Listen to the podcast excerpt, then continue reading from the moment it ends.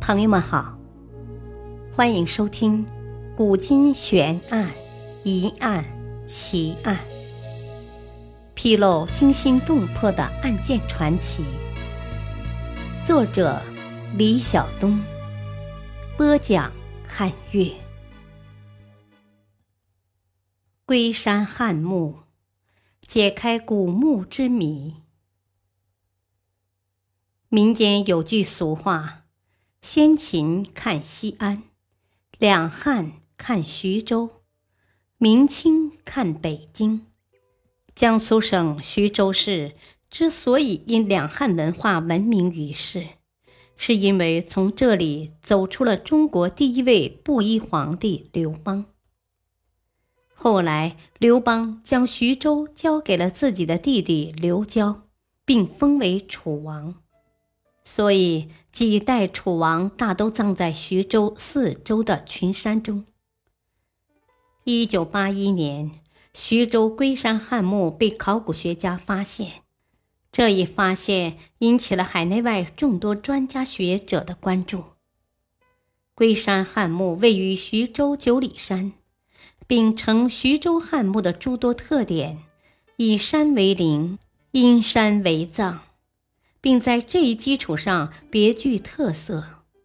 该墓是两座并列相通的夫妻合葬墓，其中南为楚襄王刘祝墓，北为其夫人墓，两墓均为横穴崖洞式墓。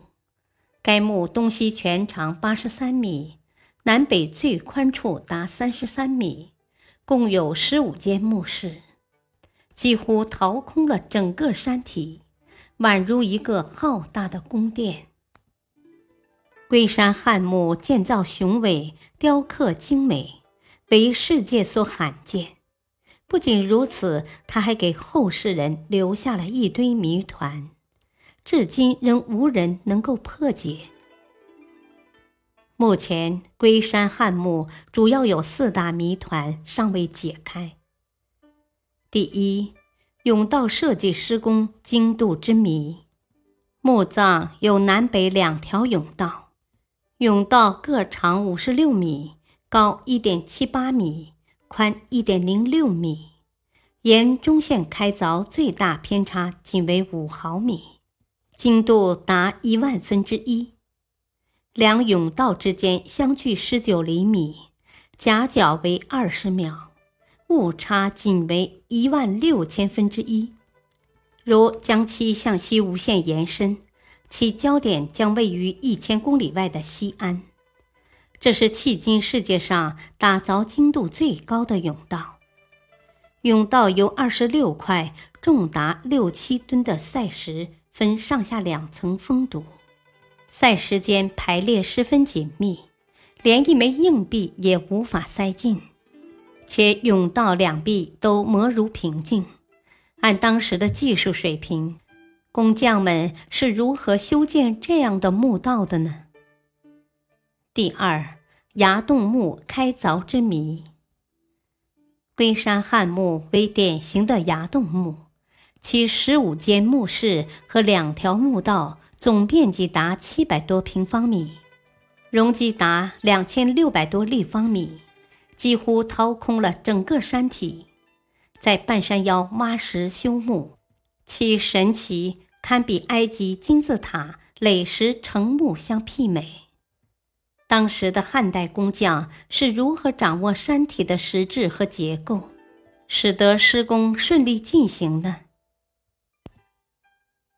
第三，星宿分布图之谜。刘祝夫人墓室的前厅。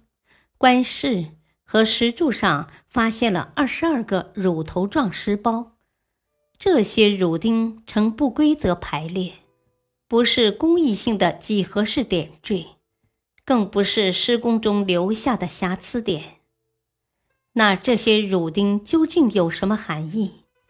有人说它象征着照明的灯盏，也有人说是上天星宿分布。若是星宿分布，为什么襄王留住的墓室中却没有？第四，崖壁画之谜。在楚王官室第六墓室北面墙上，非常清晰地显示着一个真人般大小的阴影，酷似一位老者，身着汉服，额冠博带，面东而立，正欲屈步而息，作揖守迎客之状。这一现象称人们为楚王迎宾。这一现象在发掘清理时并不存在，待墓室正式开放时逐渐形成。那么，楚王迎宾到底是谁的杰作呢？有人认为是长期渗水所致，但影子外却没有任何渗水痕迹；还有人认为是由于岩石石质不同而形成。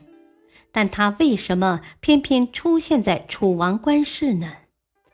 这也成为龟山汉墓的最大一谜。龟山汉墓作为全国已知汉墓中极具科学文化价值和汉代特色的崖洞墓，它的建筑凝聚了汉代工匠的高超智慧和精湛技艺，令人惊叹。龟山汉墓留下的谜团引起了不少专家和学者的兴趣。徐州龟山汉墓管理处也向社会公开寻求有识之士来探谜破谜。徐州四位高中学生大胆破解龟山汉墓四大谜团，他们认为利用阳光定位及墓道开凿车、打磨车精确打造甬道。利用相似三角形定理进行山体结构勘测和开凿，以庄子的“相濡以沫”解释汝丁之谜，利用生化原理解释楚王迎宾图的影子成型。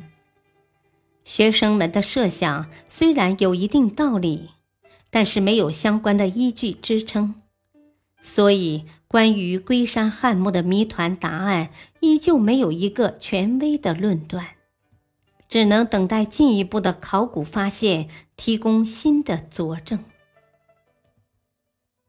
历史化外音：龟山汉墓出土文物相对较少，但其中仍不乏精品，特别是位于南甬道最外侧赛石上的刻铭价值极高。此刻铭除有赛时编号外，正文为九行四十四字，内容为楚王薄葬遗训，是目前经科学发掘出土时代最早以薄葬为主题的刻石文字，对研究汉代薄葬思想、西汉楚国中期以及墓葬葬制等具有重要意义。同时，该墓刻石及朱书文字正处于篆书向隶书过渡时期，或称之为古隶，为研究汉字书体的发展提供了较珍贵的实物资料。感谢您的收听，再会。